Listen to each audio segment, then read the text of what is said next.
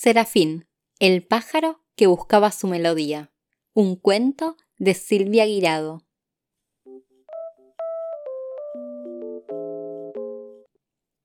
Serafín no era un pájaro igual a los demás. Nació con las plumas oscuras, un solo ojo y un trinar por educar. En cambio, sus hermanos eran rubios, de hermosos ojos azules y con un dulce piar al cantar. Por eso le llamaban Serafín, el desafinado, porque era diferente y así se sentía. Tan y tan diferente que cada vez que miraba su reflejo en los charquitos de agua sentía pena de sí mismo. Por eso, un día decidió marcharse de su hogar y hacerse un nido dos ramitas más arriba que sus hermanos. No se sentía integrado. Estando en aquella ramita apartada, empezó a sentirse muy triste, hasta que un día llegó una visita. Hola, pajarito. ¿Qué haces aquí tan solo? le saludó una simpática garza. He dejado mi casa y a mis hermanos porque no soy igual que ellos. Me he construido este nido aquí para estar solo, porque solo estaré toda mi vida. No sientas tanta lástima de ti mismo, pajarito. En lugar de estar lamentándote aquí, ¿por qué no intentas descubrir lo bonito que hay en ti? Todos tenemos algo único y especial. Cuantas más aventuras vivas, más cosas buenas descubrirás de ti mismo, Serafín. El pajarito escuchó emocionado a la garza y pensó que era una gran idea irse a conocer otros lugares y descubrir cuál era su don. Se despidió de sus hermanos y se fue volando a otras tierras. Primero voló hacia el norte y llegó a lugares fríos y llenos de verdes montañas. Allí conoció a los pájaros tiroleses, que le intentaron enseñar a hacer gorgoritos y algunos trucos con la voz, pero de nada sirvió. Aquel no era el don de Serafín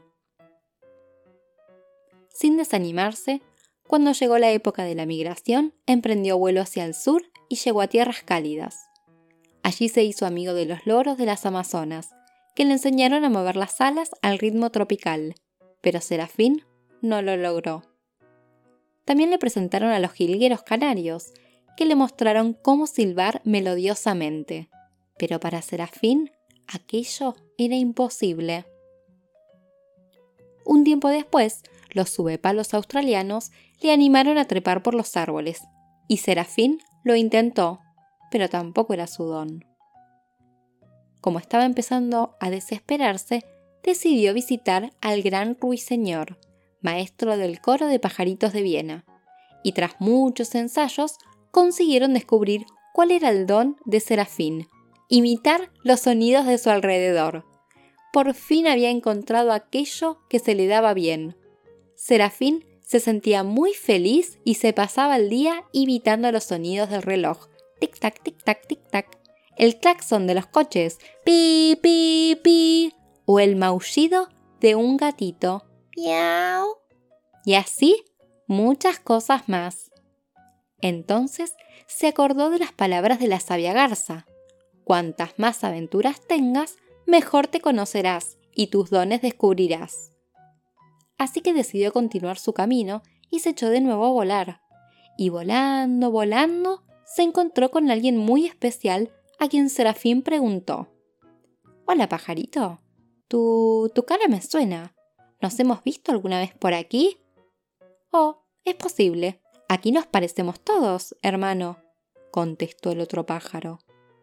Serafín se quedó pensando en estas palabras. ¿Hermano? repitió Serafín. Sí, mira a tu alrededor. Somos un grupo muy grande de estorninos.